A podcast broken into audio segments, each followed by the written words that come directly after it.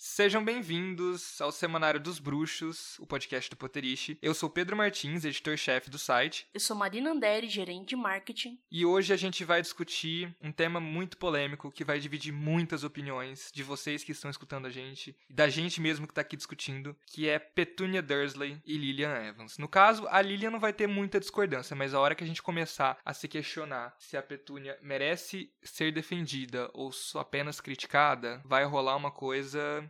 enfim. E a gente tá trazendo as duas aqui para serem discutidas juntas, porque afinal de contas elas são irmãs. E a jornada delas começa ali ao mesmo tempo. A Lilian descobrindo, né, que tem a magia, conhecendo Severo Snape, e a Petúnia se sentindo excluída e vendo que as coisas vão ser diferentes a partir de agora. As discussões vão se entrelaçar ao longo do podcast. E para falar sobre essas duas personagens, a gente recebe no Seminário dos Bruxos dessa semana Gabriela Benevides, que é editora do Potterish. Oi, oi, gente. E Igor Moreto, que é webmaster e produtor dos podcasts do Animagos. Olá, pessoal!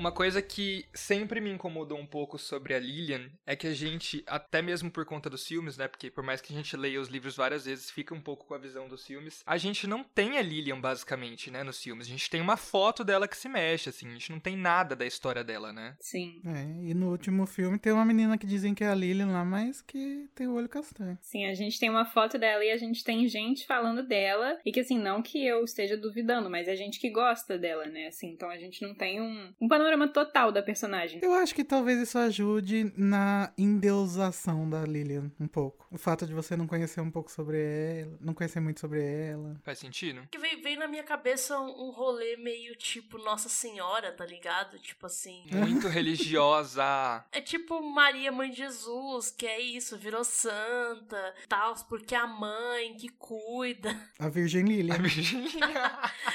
né? Tipo, eu ficava um pouco santificada, né? Sim, sim. Na verdade, eu acho que todas as mães da série, as que tem uma história mais central assim, são endeusadas, né? Até mesmo a Narcisa, no final, acaba endeusada. É que eu acho que tem os mommy issues da J.K. Rowling, né? Tipo assim, o rolê da mãe dela ter morrido e tal. Eu acho que ela, ela coloca muito, muito isso, essa nostalgia, essa coisa que ela tem da mãe dela. Sim, essa devoção das mães, né? Todas as mães, independente do lado, elas são completamente devotas, assim, os filhos são tudo para elas. Tem essa questão. É, a gente tem que ela é essa pessoa que se sacrificou pelo filho. Mas ela não é só isso, né, gente? Tipo, ela tem um papel muito importante. Antes dela salvar o Harry, ela já tinha um papel muito importante, né? Ela fazia parte da, da, da Ordem da Fênix original, né? Tipo, ela tinha um papel importante pro início dessa luta contra o Voldemort, né? Antes de salvar o Harry. Com certeza, né? Acho que. Meu, eles eram super jovens, né? Assim, o pessoal ali, os marotos, ela, 20, 21 anos e já tava ali na linha de frente, né? Se você pensar na profecia, né, daqueles que é, enfrentaram o Lorde da Selva, tipo, três vezes, pô, três vezes, mano. Sim, contra um dos bruxos mais poderosos que estão ali e sobreviveram três vezes. Na quarta não deu, mas,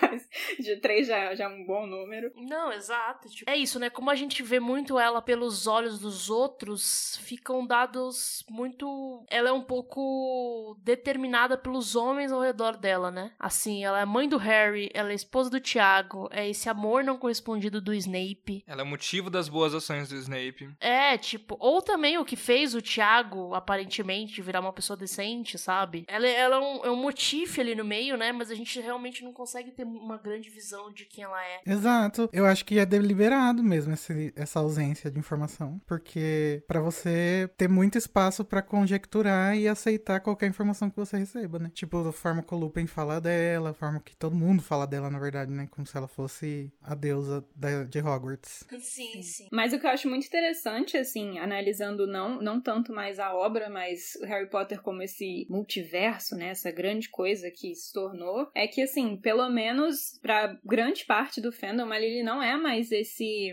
esse personagem tão misterioso e tão vazio, assim, porque eu acho que, nesse sentido, as fanfics estabeleceram uma personalidade muito fechada, assim, pra Lily. É, não sei se vocês leem muito fanfic, se vocês gostam, mas é uma coisa que eu percebo muito de ver que, assim, ou até meme, assim, não precisa nem ser fanfic, mas você vê meme na, na internet, mesmo sem essa, essa falta de material sobre ela, vamos botar assim, ela é uma personagem muito forte no fandom, assim, é uma personagem muito querida e que tem uma, uma força para além dessa questão de ser a mãe do Harry e de se sacrificou e, ah, o Snape.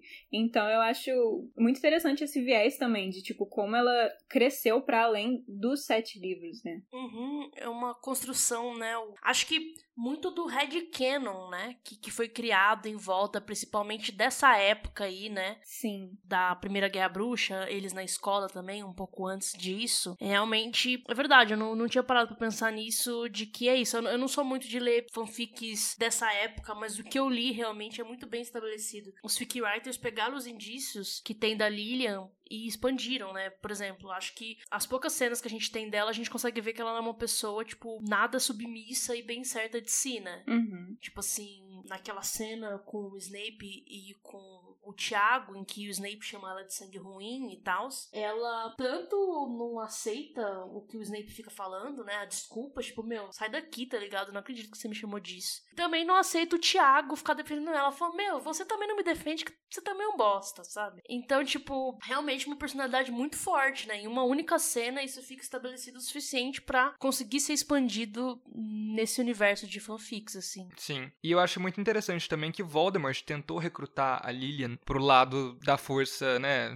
dos comensais da morte, enfim, mas ela basicamente não quis, né, ela negou, assim. O, o Voldemort tentou recrutar eles depois deles vencerem ele, deles conseguirem escapar, ou antes? Se for depois, é compreensível, né, que o Voldemort deve ter ficado bem chateado das pessoas terem conseguido sair dele. E eu imagino assim, né, ele tentar recrutar uma pessoa que ele abominava, né, porque era uma pessoa, era uma mulher nascida trouxa, assim, né, então... É, mas talvez ele não soubesse, será? Ah, eu acho difícil, porque todo mundo em Hogwarts sabia, né? E as coisas chegavam até ele, então. Sim, ainda mais tendo, tendo o Snape como importante membro. Sim, fofoqueira pra caralho. É, não consegue. Pra quem tem essa coisa de pureza de sangue é muito importante, então ele com certeza deve ter ido atrás de saber. E ainda é muito interessante essa questão de, tipo, que é isso, nos filmes a gente tem um envelhecimento muito, muito forte de todos esses personagens, tanto deles quanto do próprio Snape, do Sirius, do Lupin, mas que é isso, a gente tá falando de uma, de uma garota de, sei lá, 19 anos, vamos botar aí, né, mais ou menos na época que ele tentou recrutar ela, 18, 19 anos, você imagina isso, um bruxo... E que recusou. Exato, um bruxo, assim, que tá dominando ali a questão, bruxo das trevas dividiu a alma, o maluco, assim, tá completamente fora de controle e uma garota de 19 anos, ele fala assim, eu vou ir contra o meu princípio, um princípio merda, mas é o princípio dele, e vou, sabe, convidar você para fazer parte aqui do meu grupo, assim, vou te tatuar com a minha marca, assim, é muito, é, é muito significativo, tipo, nessa questão dela, assim, desse, do quanto ela era incrível. É isso que eu acho que, que me deixa um pouco triste, assim, que a gente, quando vai pensar na Lilian, a gente não pensa nela ela como se fosse realmente essa mulher que é muito uma, uma, bruxa excelente, sabe? Que é uma pessoa muito, muito boa, muito bem dotada em magia, sabe? A gente pensa realmente só como a mãe do Harry. É, eu acho que se fosse uma. Se ela fosse Sonserina, ela teria. Hum, né? Tipo, sabe, a autopreservação, tá ligado? Tipo, olha, tá no auge, né? Pois é. Mas aí esse pessoal Grifinória tem essa coisa de princípios. Não entendo muito como é que funciona. Eu acho interessante mesmo que essa personagem seja tão novinha e pareça ter uma ideologia tão fixa a ponto de não pensar duas vezes, né? Na hora de negar um, um pedido desse. Porque eu me lembro com 20 anos, coitado. eu não era nem. Eu tava dentro do armário, fingindo que nada estava acontecendo. E não sabia de nada, gente. É porque eu, eu acho que tem duas coisas aí que são uns pontos, né? Acho que a primeira seria que quando a gente leu Harry Potter, a gente era bem mais novo do que ela, com 19, 20 anos. Então acho que nunca tinha parado pra pensar, nossa, né? Que moral, né? Que ideia, né? Tipo, hoje em dia, realmente, nossa, eu com 19 anos, risos também estava no armário, fingindo que nada estava acontecendo. Realmente, mas eu acho que também tem a questão de a vivência da guerra, né? Acho que você tem que acabar amadurecendo muito rápido, porque você tá em situação de vida ou morte. Acho que principalmente ela, né? Nascida trouxa, os pais dela também podiam estar ameaçados, a família dela. Então, tipo, acho que também você tem que crescer muito rápido. E você tá vendo seus, seus. Tá vendo seus colegas morrendo. Porque é isso, o Voldemort, tipo, foi matando as pessoas. A gente tem aquele momento na série que o Sirius tá mostrando a foto, falando, tipo, ah, essa aqui foi a fulana que o Voldemort matou, esse aqui foi fulano. Então, deve ser uma experiência, assim, muito ruim essa coisa de, tipo, você tem que amadurecer, porque, tipo, se você não amadurecer, você, você vai junto e, e você não pode ter esse momento de luto. Você tem que continuar lutando, mas ao mesmo tempo, caraca, assim, é, é muita coisa pra uma pessoa de 19 anos, assim. E ela não podia contar com a ajuda da família, né? Porque a família dela não entendia exatamente o que estava rolando no mundo dos bruxos, né? Então era isso que você falou. Os amigos estavam lá morrendo, não podia contar com a ajuda da família e tinha que se virar, né? Tipo. Será que é por isso que ela casou tão cedo? Ah, eu acho que é provável. Eu acho que é um, é um pouco aquele rolê que gera os baby boomers, né? Tipo, guerra é isso, a gente tá para morrer a qualquer momento. Uhum. Bora casar e ter filho, né? Tipo, eu acho que os Weasley levaram um pouco ao extremo, né? Essa coisa de ter filho, mas assim. Inclusive a Lillian, ela é boomer da nosso, do nosso universo, porque ela era filha de trouxas, né? E também é da geração da guerra no mundo bruxo. Estranho. É, a, a tal da sorte, né? Nasceu na época, assim. Que época, né? Mas assim, gente, no início da discussão, vocês falaram muito, né? Que a gente tem deliberadamente, por conta da J.K. Rowling, uma abordagem da Lillian que é realmente a, a Virgem Lilian, né? Eu queria perguntar para vocês se vocês acham que ela não era toda essa, sabe? Se tem alguma coisa que a gente possa considerar, olha, isso aqui é um ponto negativo dela, sabe? Eu não, né? Porque, tipo, não, realmente não tem essa questão, não tem nada. Eu acho que na obra não tem. Cara, eu tenho um carinho muito grande pela Lilian, mas eu acho que é realmente por conta da, da questão que eu já falei, assim, desse, desse universo expandido. É óbvio que, assim, a partir desse headcanon que foi se criando, eu, eu imagino ela muito teimosa, por exemplo. Uma teimosia tipo Hermione, né? Que no início pode ser uma coisa até ruim, assim, né? Uma certa arrogância, talvez até. É, e eu acho que é muito da Grifinória em si, né? Essa questão de você ser teimoso até o fim, cara. Não é possível. Falo com propriedade. é, então, o Lupin diz que o Harry é a Lily, né? Em personalidade. Então acho que dá pra gente ter uma ideia de como talvez ela fosse. Insuportável? Que isso, olha só. Não, eu acho que o que ele quis dizer foi que é uma pessoa decidida, corajosa e tal, sabe? Como o Harry. Então, eu imagino que ela tenha mesmo pegado o James pra criar, assim, depois, não tem? E eu acho que essa é a coisa mais interessante que eu, que eu acho de analisar. Porque meio que não, não faz sentido para mim ela ter se apaixonado pelo James. O Thiago, né, no caso. Então, sabe uma coisa que eu tava pensando? Que eu falei, cara, será que tem sentido eu levantar isso aqui agora? Mas acho que, dada a sua pergunta, sim. Será que o James não tem uma trajetória meio Mr. Darcy? Ai, meu Deus. Amiga, não tenho a ref, desculpa. Eu também não tenho. Eu ia pedir agora, vai, até pra, pra quem tá escutando a gente não tem também a referência. Por favor. Bom, Mr. Darcy é um personagem de Orgulho e Preconceito, que é escrito pela Jane Austen, que é um livro do século XIX. Aquelas, né? E a J.K. Rowling ama essa véia, né? que falta de respeito. Certíssima. A única opinião correta da J.K. Rowling. Enfim, é uma escritora, né? Tipo assim, clássica, né? Inglesa e tal. E o rolê de Orgulho e Preconceito é que o Mr. Darcy gosta da Elizabeth, que é a protagonista, e ele é um cara rico, né? E tal. E aí, tipo, ele nem se dá ele nem se dá o trabalho de cortejar, de nada. Ele se apaixona por ela e chega: Olha, sua família é uma bosta, né? Sabe, você é pobre, mas eu te amo mesmo assim. Aí ela fala: Vai tomar no seu cu, tipo assim.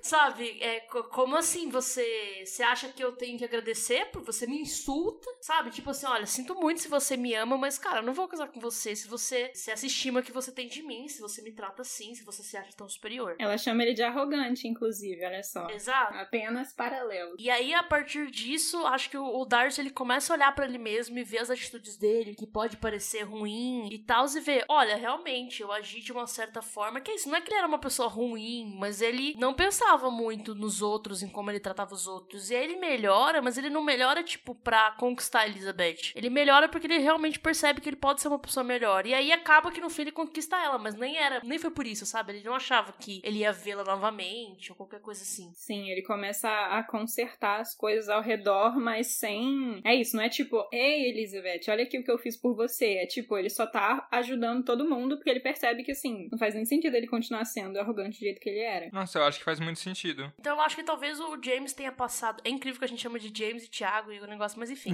é, vira uma, uma salada de frutas aqui da, da, da Torre de Babel, né?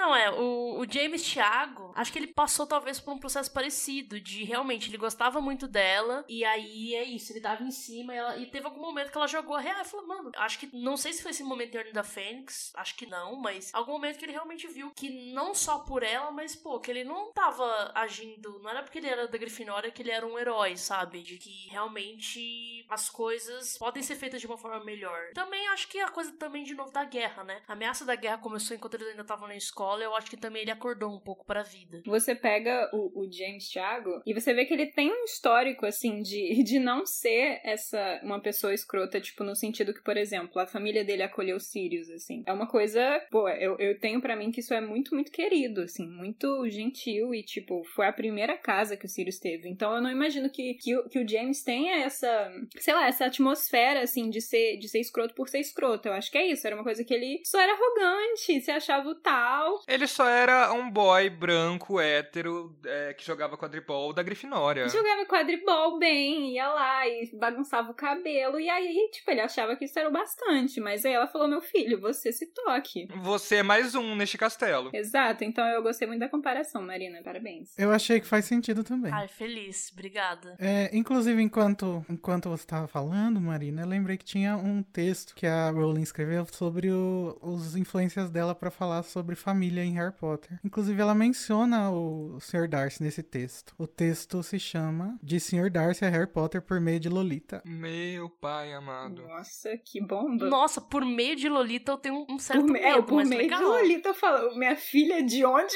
veio? Que meio foi esse? Leiam, gente, leiam que vale a pena. Então, quem tá escutando a gente já vai lá na janela do WhatsApp, no grupo que tem você só com você mesmo, e anota a dica. Se você não tem esse grupo, é o momento de você fazer esse grupo. O meu, por exemplo, chama Eu Sozinho. O meu chama Eu, Eu Mesmo e Irene. E o de vocês, gente? Gente, eu mando mensagem pro meu próprio número, assim, eu nunca precisei criar um grupo, eu, eu mando mensagem pra mim. Eu mando pra mim no Messenger do Facebook. Boto que isso não funciona em todos os celulares. Ah, tá. justo. Fica a critério de vocês, gente. Comenta aí depois, na hora que vocês escutar- escutarem o podcast, se isso funciona ou não. Mas o importante é vocês salvarem o texto.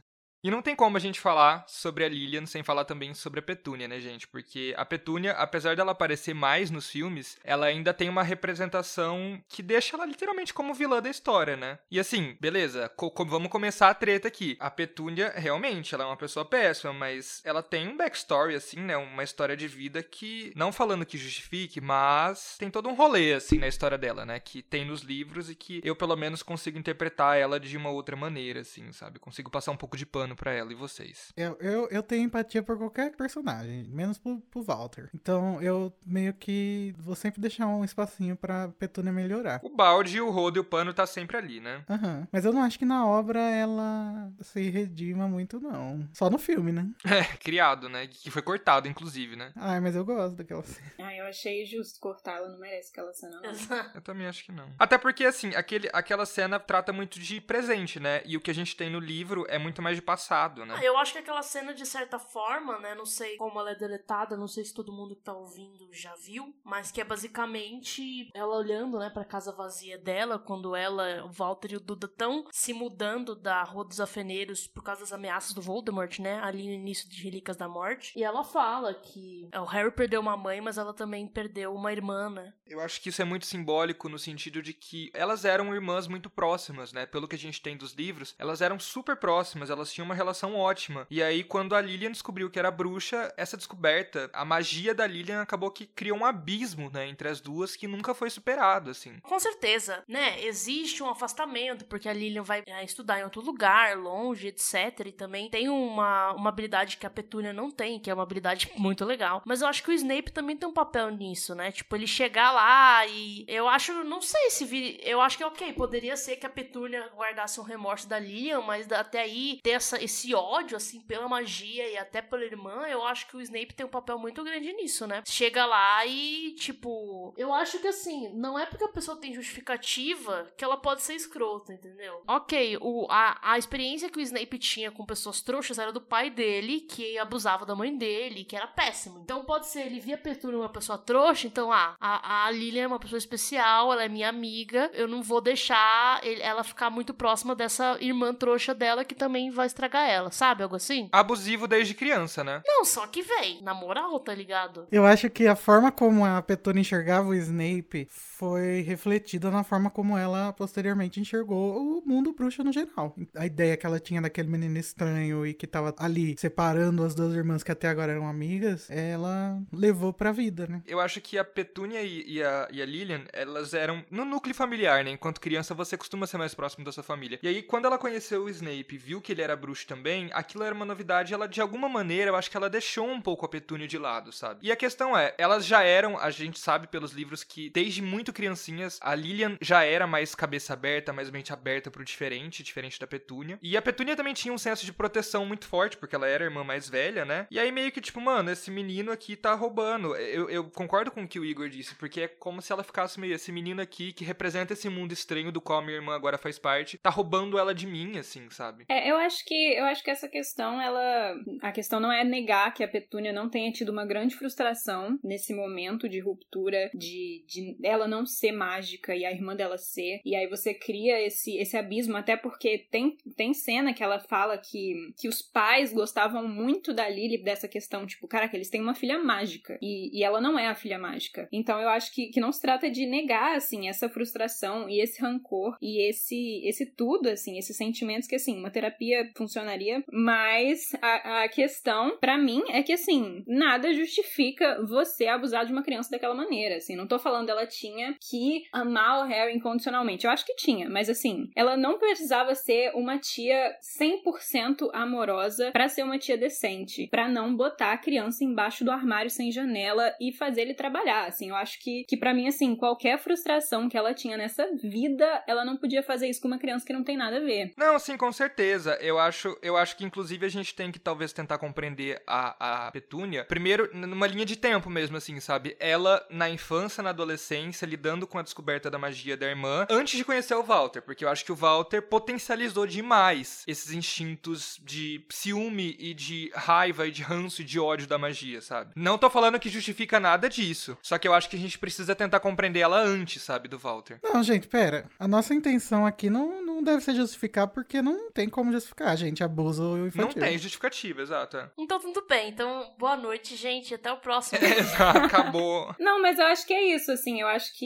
o, o entender da, da questão da, da, da Petúnia, pra mim, sei lá, eu fico pensando assim, tipo, por exemplo, essa cena que eles tentaram, não sei, tentaram inserir no, no filme dela perdendo a irmã, pra dar essa questão de tipo, oh meu Deus, ela era uma pessoa triste o tempo todo, que nem fizeram com outros personagens. A gente tem essa questão de tipo, eu acho muito doido, assim, como parece que sempre tem que ter essa redenção de personagens que foram muito ruins nesse sentido, assim, de, de um abuso absurdo. Então, é isso. Eu não acho que a gente tem que, tipo, nossa, Petúnia é a pior pessoa do planeta, eu não vou perdoar nunca mais, quero que ela morra na, na fogueira. Mas é realmente, assim, de entender que nem todo personagem precisa dessa redenção, assim, sei lá, botar ela na mesma caixinha da Umbridge, por exemplo. Ninguém vai escrever um texto falando vamos defender a Umbridge, ela deve ter sofrido, sei lá. Essa cena, né, no filme, né, que eu acho que faz sentido ser deletado, que seria inverossímil. Exato. Não faria sentido. Você perdeu uma mãe, mas eu também perdi uma irmã. Mas você perdeu essa irmã há muitos anos. Você não falava com ela, velho. Tipo, você- antes, muito antes dela morrer, você já tinha perdido essa irmã. Eu gosto da cena porque eu acho que ela insere nos filmes uma coisa que ficou de fora, que seria a relação e, e o amor que as duas sentiam uma pela outra na infância. Mas é que não tem. não- ela referencia uma coisa que não existiu nos filmes, né? Para os livros faz sentido, mas. É, então, o problema é que isso tá sendo feito com ela já adulta, depois de ter sido abusivo e tal. Então, se torna,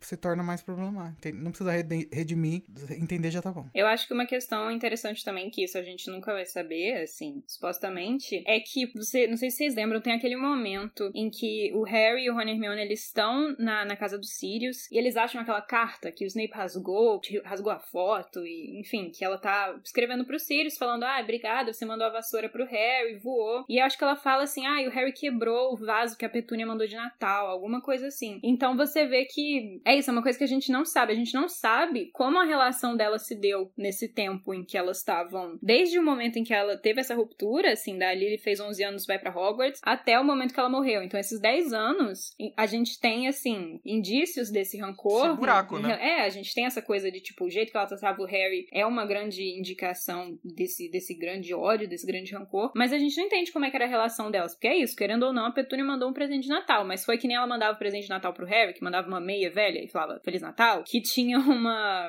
um mínimo de querer se aproximar. Então eu acho que isso, sei lá. Assim, é isso, assim, acaba que ela não adianta de nada porque chegou o bebê na casa dela, ela botou ele no armário e, e trancou. Mas é uma coisa que seria interessante saber, assim. É, me faz pensar se essa vida da Petúnia de aparências, né, que é muito que ela vive ali com o Walter, era uma coisa que ela já mantinha antes, né? Pensando disso, às vezes você mandar um presente de Natal é só pra tipo, ai, porque eu não, não, não quero deixar explicitamente claro que eu não falo com a minha irmã, que eu não gosto dela. Não, mas gente, vaso de presente de Natal, né? Justo quebrar, né? Eu achei certo. mas, tipo, não sei se também tem um pouco disso, assim. Porque, no fim das contas, tá com o Walter ali, que é esse cara bem desprezível, e nem pra ser gatinho e tal. Acho que é, é muito de tipo, vou, vou ter a, a cerca branca e os 2,5 filhos, entendeu? E o gramado perfeito. Sim. Se já, já eu vou seguir a, o caminho da família tradicional britânica, porque é a minha forma de ter vida perfeita. Eu posso ter vida perfeita, apesar da Lilian ser a pessoa com magia, sabe? Sim. É, hoje eu peguei para ler o aquele momento que eles estão se despedindo, né? Que no filme teria essa cena cortada dela falando que perdeu a irmã. E, e eu fui ver que, assim, é isso, assim, nem no último momento é, ela tá lá, assim, para falar um tchau. É o Duda falando assim, Harry, eu não acho que você é um desperdício de espaço, você salvou minha vida. Que assim, pô, maneiro, assim, também não é a pessoa mais bacana do planeta, mas você vê que ele tem uma coisa que ele mudou a partir do ataque do alimentador dele. E, e a Petúnia não, assim, é isso, a irmã dela foi assassinada. E, e isso não foi o bastante, assim, a irmã dela foi assassinada, ela, o, o filho da irmã dela, o sobrinho dela, tá ali, assim, para ser assassinado também. Se, se o Voldemort conseguir, ele vai ser assassinado. E o último momento dela, ela falando: Ai, Duda, olha como você é fofo, você tá falando bem com seu primo. Tipo, isso pra mim é surreal, assim, tipo. Eu acho que a relação entre Duda e o Harry também é de alguma maneira uma reprodução da relação que a Petúnia tinha com a Lilian, né? Porque assim, não sei se vocês já viram, isso é, tipo, não é canon oficial, tá, gente? Mas assim, tem uma fanart que é a Petúnia, assim, tipo, em frente à plataforma 9 3 quartos, né? A, a, a parede, assim. E aí tem um balãozinho, assim, que meio que, tipo, vamos, Petúnia, é hora de voltar para casa. E a gente sabe, né, que a Petúnia tentou ser aceita em Hogwarts, né? Ela mandou uma carta pro Dumbledore. Então, assim, realmente, enquanto ela era criança, isso realmente foi um trauma, sabe? E assim, enquanto ela era criança, é, tem diálogos nos livros que ela fala basicamente: ah, você vai para um lugar onde tem um monte de bicho, um monte de, de aberração. Eu acho que naquele momento ali de, tipo, as duas com, sei lá, 11, 12, 13 anos, não dá pra gente julgar a Petúnia por isso, sabe? Eu acho que a questão é como ela vai se tornando depois. Mas essa relação, eu, eu vejo ela muito repetida, reproduzida na relação entre o Harry e o Duda, assim, sabe? Porque, querendo ou não, o Duda também queria ir pra Hogwarts, gente. Eu acho que é isso, mano. Enquanto criança,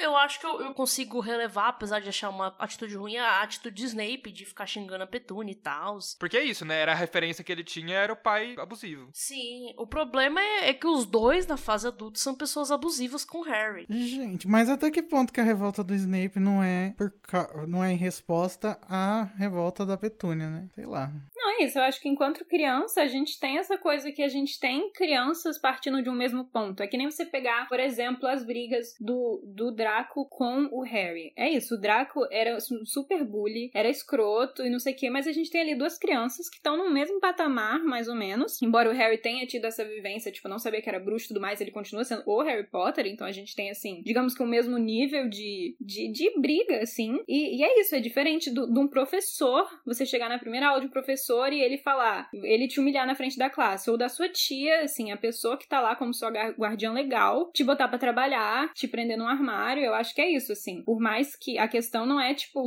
a índole da, da Petúnia e, tipo, enquanto ela é criança, ela tava brigando com o Snape, ela tava certa ou não. Mas a questão de, tipo, como é que ela deixou isso fazer com que ela surtasse, assim. para mim não tem nada, tipo, é realmente uma questão. Aí entra o Walter, porque o ponto é, pra Petúnia, enquanto adolescente, foi a magia que separou ela da irmã. E aí, quando ela encontra o Walter, esse mecanismo de defesa dela, esse pensamento dela, é super potencializado, entendeu? E aí que começa a ficar problemático, a meu ver, é aí que começa a ficar problemático de verdade, entendeu? O Walter encorajava na Petúnia o pior que ela tinha dentro dela, sabe? E aí ele só fez ela intensificar toda essa amargura e tudo mais, entendeu? Eu fico pensando que deve ser muito interessante você sabe. Eu queria muito saber o que que passa dentro da cabeça da Petúnia durante essas cenas que a gente vê de abuso, sabe? É, e também da, da cena que o, o Walter chega para falar da, que encontrou um monte de gente estranha na rua no primeiro capítulo. Eu queria saber, tipo, qual é o raciocínio dela? Será que é, tipo, completo rancor?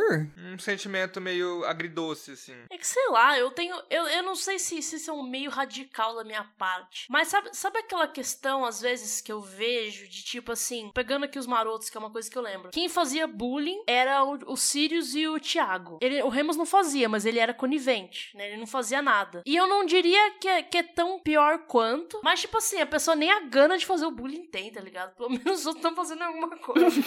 Mano, você vai ser escroto, vai ser escroto na cara, então, sabe? Entendeu? Aí fica, tipo, olhando de longe, não fazendo nada, mas deixando acontecer. Me dá um pouco de asco essa, essa atitude meio inerte, sabe? Assim. Então, mas é- eu não sei que. Eu não acho que é inerte a atitude dela. Ah, eu acho. Não, mas é, é, uma, é uma opinião meio, meio pessoal mesmo, de tipo, essa coisa de tipo, sabe? Ai, mas ela não é tão ruim quanto o Walter. Não tô falando que vocês falaram isso, mas tipo, ela não é tão ruim quanto o Walter. Mano, pelo amor de Deus, pelo menos o Walter tava lá, tipo, sendo escrotão mesmo e fazendo os negócios, sabe? E o ponto final é que o Harry ainda estava dormindo embaixo da escada, assim, tipo, se ela era a pessoa que, que obrigava o Harry, que mandava, não sei, mas que o Harry tava dormindo embaixo de uma escada, usando roupa velha e tendo que servir os tios, pra mim não importa quem deu a ordem, se foi o Walter que falou, ah, É, o abuso emocional vinha dela, eu acho, né? Tipo, principalmente. de, de quem que veio a ideia de botar ele embaixo da escada?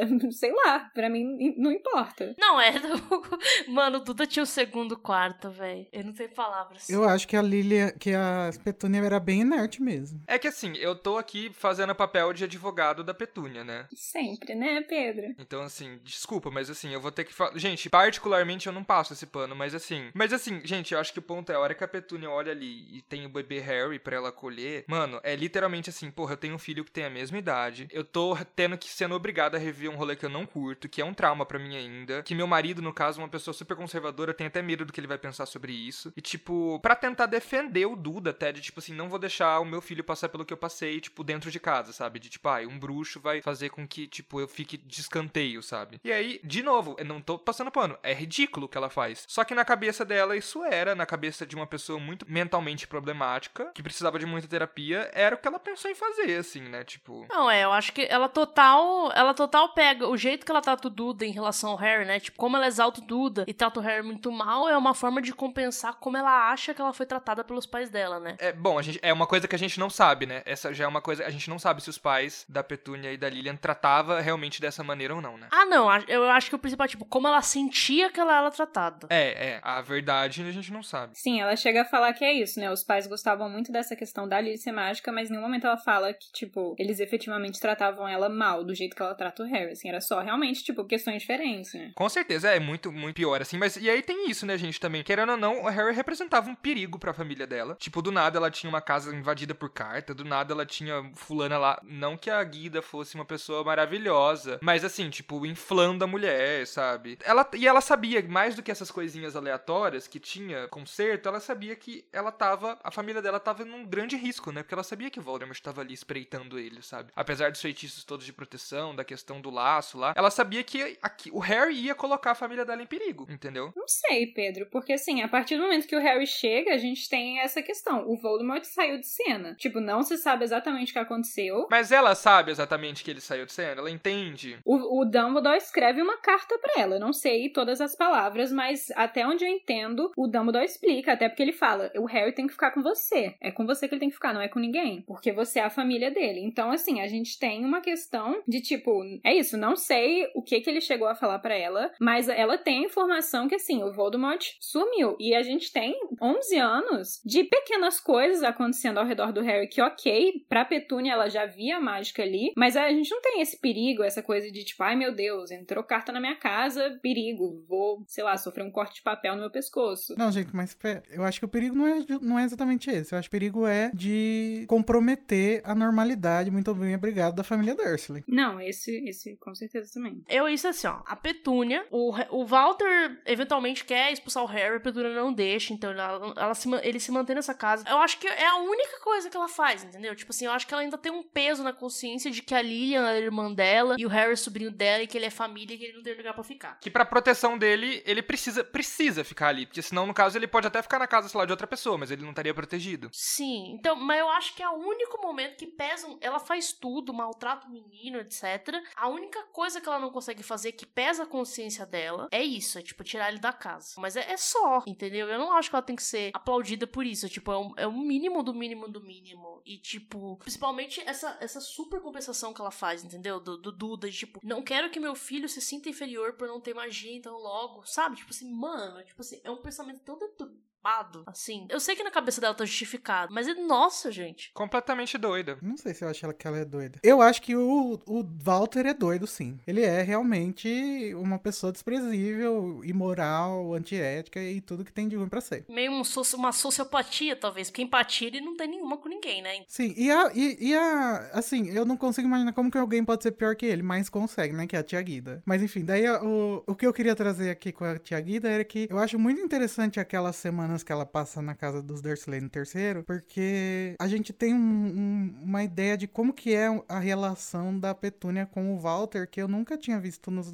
nos livros anteriores, assim. E que eu parei pra analisar só agora, que a gente tá relendo lá no meu podcast. Porque a, a Petúnia, ela meio que só escuta, sabe? E eu gostei dessa palavra que você usou, Marina, de que ela é inerte, assim. Ela, ela escuta e concorda, escuta e concorda, sabe? Então eu não consigo dar muito essa malícia pra ela, porque ela tá sempre só quieta e concordando com o, Walter, parece. E isso é uma coisa muito comum, não tô falando que é certo ou errado, mas que é uma coisa muito comum de modo geral, assim, tipo, na sociedade, né? É uma submissão matrimoni- matrimonial, né? Sim. Assim, eu entendo e concordo, com certeza. Eu acho que principalmente se você tá indo pela ideia de família tradicional britânica, né? Obviamente o papel dela vai ser de ser submissa e de ficar lá cozinhando, entendeu? E de fazer os rolês. Ela acaba ficando nesse papel. Ela, não- ela não, não, não faz nada mesmo, não tem ambições, não tem essa questão nenhuma, né? Mas deixo claro que eu não tô querendo desculpar ela, não acho que isso desculpe o abuso. Eu acho que só, só uma análise. Eu acho que ela tem um papel muito maior nesse abuso emocional, tá ligado? Uhum. É- é- mano, principalmente isso, essa-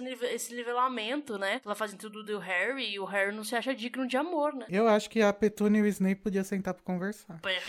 Na cadeia. Com a ajuda de um psicólogo. Ah, é complicado, porque re- real, assim, essa questão, sabe? De tipo, por exemplo, se a gente for parar pra pensar, tem até essa divisão, né, entre quem abusa mais emocionalmente do Harry e quem abusa mais, tipo, talvez quase que fisicamente. De tipo, vai lá no quarto dele tranca ele dentro do quarto. Quem fez isso, sabe? Não tô falando que. Não tô falando, ai, Petúnia, tadinha, não foi ela. Não é isso, mas o ponto é quem fez é o, Vol o Walter. Eu falo Voldemort, mas enfim. E a Petúnia já tá mais num abuso mais emocional, enquanto o Walter tá mais num abuso mais físico, sabe? Tem até essa divisão, assim, de como eles tratam ele. Sim, mas eu acho que uma coisa importante é que, assim, o Harry é o sobrinho da Petúnia. Ele é o sangue da Petúnia. Então, assim, é isso. Óbvio que eu entendo essa coisa que vocês estão falando, assim, da submissão que ela tem ao Walter, mas ao mesmo tempo, assim, ela que é a pessoa que é responsável por ele, assim. O, o Harry tá ali por ela. Ele não tá ali pelo Walter no sentido do sangue mesmo, de toda a questão do- da magia, da, Da proteção. Lily, é. Então, assim, se ela não for, não tivesse essa inércia, se ela não tivesse essa passividade, ela que é a responsável pelo Harry. Então, ela que decide as coisas. É isso, eu não tô falando que isso que acontece, porque com certeza tem essa questão da, do matrimônio e dela entregar tudo na mão do Walter. Walter, você decide, você é o dono dessa casa, o pai dessa família. Mas é isso, eu acho que, que também é muito horrível essa questão dela lavar a mão nesse sentido, assim, de. Porque o único momento que a gente vê ela realmente falando assim, Walter, você cala a boca, que agora eu decidi, é no momento que o Walter quer tirar o Harry de casa, no, no quinto, que o Duda sofreu lá aquele ataque do Dementador, e aí chega aquele, aquele, esqueci o nome, berrador, é, do, do Dumbledore falando assim, lembra de não sei o que, eu nem lembro mais o que, que ele fala. E aí ela fala, não, ele vai ficar. E o Walter até fica tipo, tá doida? É o que ele fez com nosso filho. E ela fala, não, ele vai ficar. E esse é o único momento que a gente tem que, que é isso, assim, querendo ou não, a vontade dela prevaleceu. Girl power, caralho! Ah, super, nossa, criou o feminismo. Eu penso um pouco sobre essa questão, por exemplo, assim, né? O, o- gente, o episódio não é pra discutir Snape. A gente vai ter um próximo pra discutir Snape. Ei. Mas, por exemplo, se a gente for analisar o Snape, toda essa questão de redenção e de traumas do pai, disso, daquilo, o Snape, ele teve muito mais chance, ele tinha um, um círculo de convivência mil vezes mais aberto e muito mais chance de, de ajuda, sabe? A Petúnia, eu vejo um pouco que ela teria que ter agido por conta própria. E não tô falando que ela não teria, sabe? Realmente, ela teria. Só que o ponto é, ela não teve, ela tava inserida numa realidade ali que era a casa dela com o filho, que era zero à esquerda, com o marido, que era péssimo, com, sei lá, no máximo a irmã do marido, que era mais péssima ainda. E, tipo, ela não tinha, como o Snape tinha, uma rede, assim, que poderia apoiar, sabe? Não tinha um Dumbledore que, tipo, não, vem cá que eu vou te apoiar, sabe? Não passando pano. Mas, assim, eu tento entender que ela simplesmente também tava inserida numa, num- numa situação que, cara, e eu vejo isso muito um paralelo na realidade nossa, de modo geral, sabe? Tipo, casos até extremos, assim, de violência contra, sei lá, de às vezes a mulher tá inserida numa situação que ela fica inerte por N motivos, assim, sabe? Não passando pano, mas passando também, sabe? Eu, eu acho que eu comparo, por exemplo, assim, eu tenho muito mais ranço do Snape nesse sentido de não ter feito nada para se melhorar do que dela, entendeu? Apesar de ser coisas completamente diferentes. O Snape é pior que a Petúnia, mas a Petúnia é péssima também, então sei lá. É que eu fico pensando, por exemplo, cara, se a Petúnia tivesse casado com um cara que não era, que não era metade do que o Walter era, não precisava ser tipo um cara perfeito não, mas assim, se ela tivesse casado com um cara que não instigasse ela ser pior do que ela já era, se ela teria feito tudo que ela fez. Eu acho que ele foi essa rede de apoio dela e por isso ela acabou assim. E sei lá, ela aceitou casar com Walter também, assim, tipo, ninguém botou uma faca no pescoço dela e falou: você vai ter que casar com o pior homem do mundo. Eu entendo que é isso. Tem essa questão de, tipo, você talvez não enxergar uma questão. Não sei como é que era o começo do namoro da Petúnia e do Walter, sei lá, não gosto nem de pensar. Mas a questão é que, que é isso, assim, tipo, pra você casar com o Walter, com certeza esse homem deu indícios de uma personalidade ruim. Sei lá, ela aceitou e mesmo ela sendo, tendo essa passividade, mesmo ela tendo essa coisa, gente não vê na obra nenhum descontentamento com o Walter, assim, a gente não vê a Petúnia triste, ai meu Deus, a gente não, não tem cenas do Walter sendo muito escroto com ela. Eles são um pacote escroto, assim, na minha visão. É isso. Não sei como é que seria a sessão de terapia de casal deles, mas a questão é que, assim, do material que a gente tem, a gente tem um pacote muito escroto. Esse, esse universo paralelo em que ela casa com um cara termo ali, pra frente, ele, sei lá, não sei o que seria também, mas. É, eu acho que, eu, a não ser que fosse um cara que impedisse ela de ser escrota com Harry, realmente. É, ele não só valida as atitudes dela, mas ele faz ela piorar, né? Agora, se ele tem um cara que simplesmente não validasse, já mudaria, na minha opinião, já mudaria muita coisa. Tô querendo só ver onde, deu, onde tudo deu errado. eu acho que o Walter, ele abraçou ela de uma forma que ela nunca tinha sido abraçada na vida, assim, talvez só pelos pais na infância. Então, eu acho que a pessoa se desarma mesmo quando tá num relacionamento assim. É uma família muito problemática, assim, que não resolve seus problemas, sabe? Que prefere deixar tudo, puxar tudo pra baixo do tapete e... Qualquer família tradicional, as coisas não são discutidas, você só não lida com elas e finge que tá tudo bem. Ah, aí eu acho que assim, a gente já entra numa, numa situação que é meio que. Isso obviamente não está na obra, a gente já tá criando coisas pra gente defender os nossos pontos. E isso não tem problema nenhum. Eu fiz muito isso aqui, inclusive, mas assim. isso não tem problema nenhum. o primeiro que fez. Não, porque, cara, senão não tem discussão, mas. Apontou o dedo, mas isso não tem problema Não, porque eu fiz, eu fiz muito isso, cara. Então, tipo, não tem, não acho que tenha problema. Só que o ponto é, você tem todo um recorte que a gente, para considerar, é muito específico e muito complexo, né? Um recorte de época, um recorte de um país e um recorte de regional. A gente não sabe nem, tipo, ah, qual que era o ambiente que ela vivia. Mano, às vezes ela tava na, na puta que pariu do interior da Inglaterra, sabe? Então acho que isso já é um pouco complexo, assim, sabe? Pra gente considerar, assim. E outra, ela pode ter baseado. A Rowling pode ter baseado a relação deles na dos pais que viveram nos anos 60, sabe? Então tem muita coisa. É, então assim, eu acho que já. Tipo assim, eu fiz muito isso, mas cuidado, assim, tipo, é difícil a gente entrar nesse contexto de o quanto, o quanto ela, ela, ela tinha essa escolha ou não, o quanto ela era impulsionada a fazer isso ou não, assim. O ponto é que, tipo, a gente não consegue ter certeza. É isso, a gente não consegue ter certeza nem que ela teve escolha, nem de que ela não teve escolha. Mas me parece, pelo contexto de que a gente. O que a gente tem, a Lilian, que foi isso. Ela, ela foi pra escola de magia, os pais dela permitiram. Ela foi, casou com o Tiago, entendeu? Ela ficou com esse cara também. Entendeu? Assim, tudo bem que ela tinha uma vida muito mais externa, né? Do, do que a Petúnia. Mas ainda assim, elas. elas... É, era completamente externa, né? No caso, não era um pouco. Mas ainda assim, elas tiveram os mesmos pais. A diferença é que enquanto uma menina tava lá, tipo, às vezes no interior da Inglaterra, a outra tava em Hogwarts, assim, sabe? Claro, mas eu tô falando que, tipo assim, elas não. O, o que dá a parecer, principalmente pelo, por quem a Lilian é, é que não, não me parece que ela seria obrigada a seguir, seguir algum tipo de molde, entendeu? Pelo que a gente pouco sabe da Lilian. Eu estou dando esse meu argumento baseado nesses indícios da Lilian. Tem uma questão social, assim, dela querer estar tá nessa família perfeita e dela querer estar tá mostrando isso por N motivos que podem ter a ver ou não com esse trauma, mas sei lá, eu não vejo a Petúnia como infeliz na, naquele meio com o material que a gente tem. É, eu acho que é uma coisa que o nosso, o nosso olhar, de, tipo, nossa, esse tipo de vida para mim seria horrível, né? Tem gente que tá feliz com esse tipo de vida, né? Não, a gente tem que inter interpretar também que a maioria das pessoas que estão em relacionamentos abusivos nem sabem, sabe? Nem, nem pensam que estão, né? Então, assim, já é uma coisa muito de pegar o que a gente aceitaria ou não e colocar na, naquela realidade, né? Mas ela tá em relacionamento abusivo com o Walter? Eu não acho que eles tenham um relacionamento abusivo, não. Acho que os dois são abusivos, só que não um com o outro. É, relacionamento hétero padrão, sabe?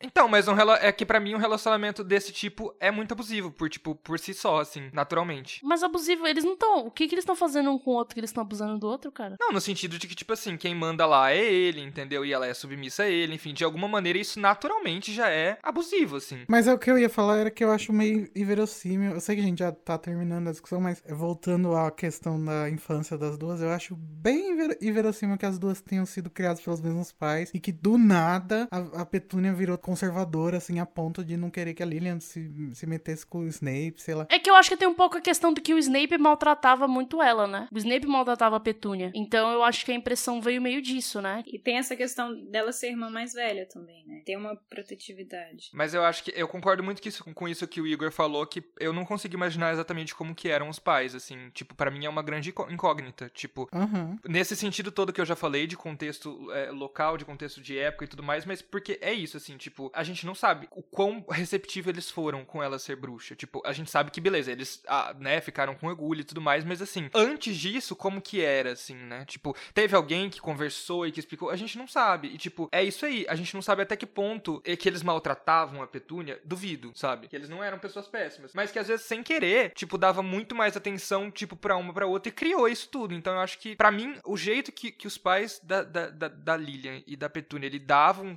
com o ambiente familiar deles é uma incógnita muito grande, assim, sabe? Real. Cara, pra mim é uma incógnita, mas a gente tem que levar em consideração que o fato que a Lily passava 10 meses fora de casa, 9 meses fora de casa. O que também molda muito a personalidade nela, né? É tipo dos 11 aos 17 anos completamente fora de casa a maior parte, a grande maior parte do ano, né? Óbvio que você vê que tinha uma diferença de tratamento no sentido que, óbvio que ia ter, assim, você tem uma filha completamente diferente da outra e não precisa nem ser mágica, você vai ter diferença, eu tenho um irmão, não é o mesmo tratamento, mas você vê que ela pegou isso pra Lily, assim, como se a Lily tivesse, sei lá, feito tudo isso, sabe? Talvez porque. É, é o que você disse, né? Você tem um irmão, eu não sei vocês. Eu acho que a Marina é filha única, Igor, acho que não é. Mas eu tenho três. Então, e, e isso é uma coisa, gente, aqui, revelando, né? Momento terapia. Essa questão, assim, eu, eu consigo. São coisas, assim, que eu penso, sabe? Tipo, traumas familiares, são coisas complexas, assim. É, gente, eu acho que ela se sent... a Petúnia já se sentia muito inferiorizada em casa. E aí, quando a Lilian se mostrou uma coisa, entre aspas, especial e literalmente mágica, ela se sentiu mais mais pequena ainda, né?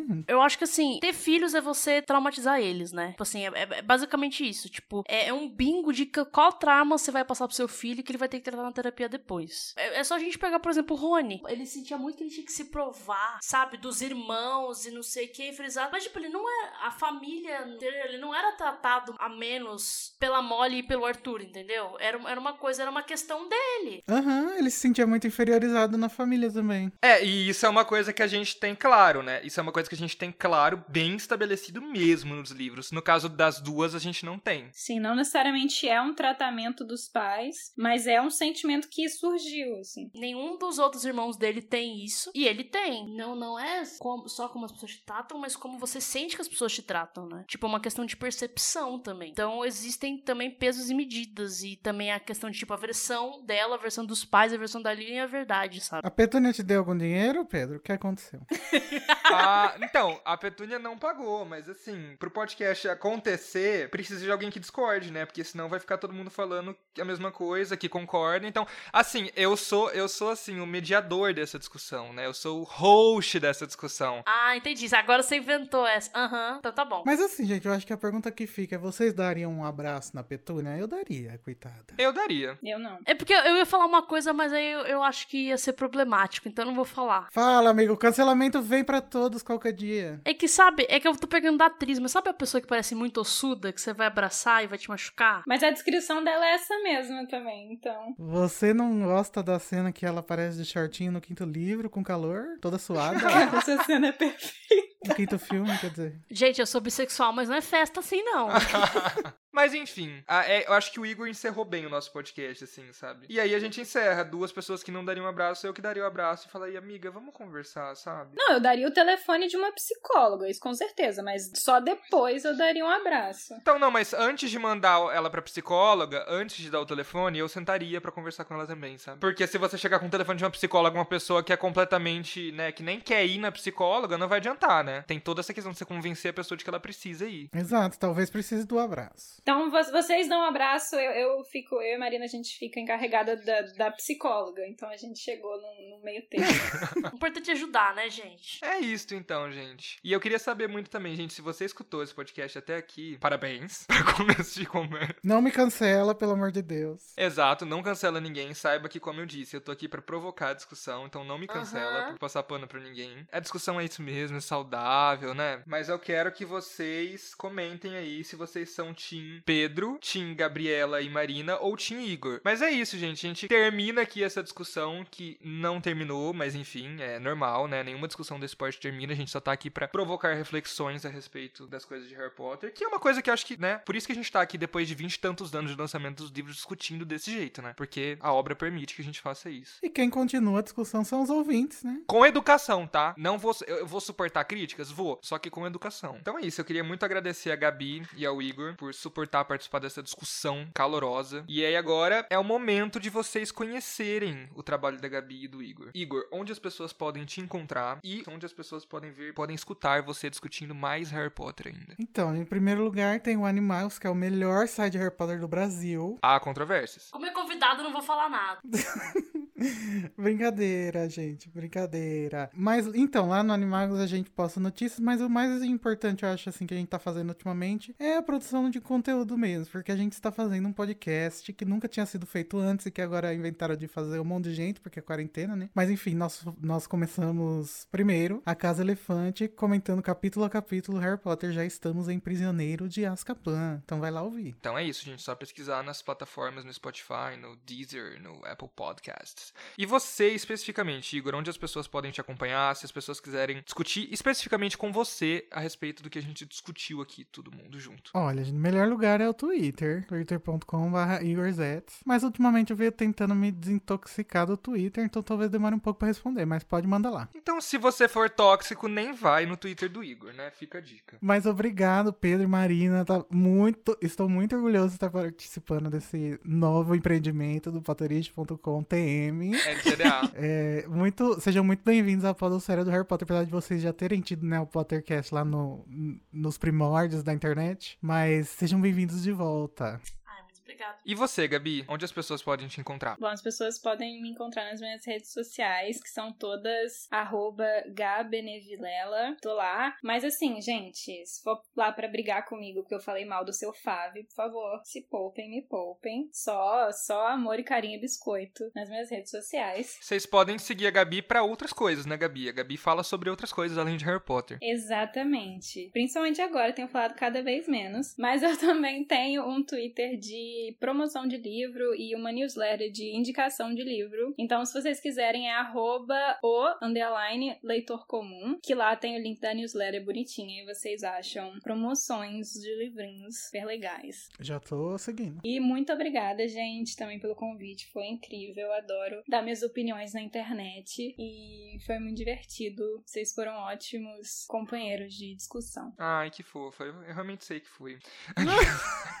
então é isso, gente. Se vocês quiserem acompanhar o Potterish também além do podcast, a gente é arroba Potterish no Twitter, no TikTok e no Facebook e arroba Potterish oficial no Instagram. As minhas redes são todas IM Pedro Martins e as suas, Marina. São todas Marina Anderi. Marina, A-N-D-E-R-I. E claro, né, não deixe de acessar potterist.com, que é o melhor site de Harry Potter do Brasil. não se esqueçam de classificar esse episódio 5 estrelas aí, top. De seguir também, né, pra você ouvir os próximos. E indicar pros seus amiguinhos, O mais importante. por favor, viu? Então é isso, gente. Tchau. Até a próxima. Beijinhos. Um beijo, gente. Beijos e até a próxima.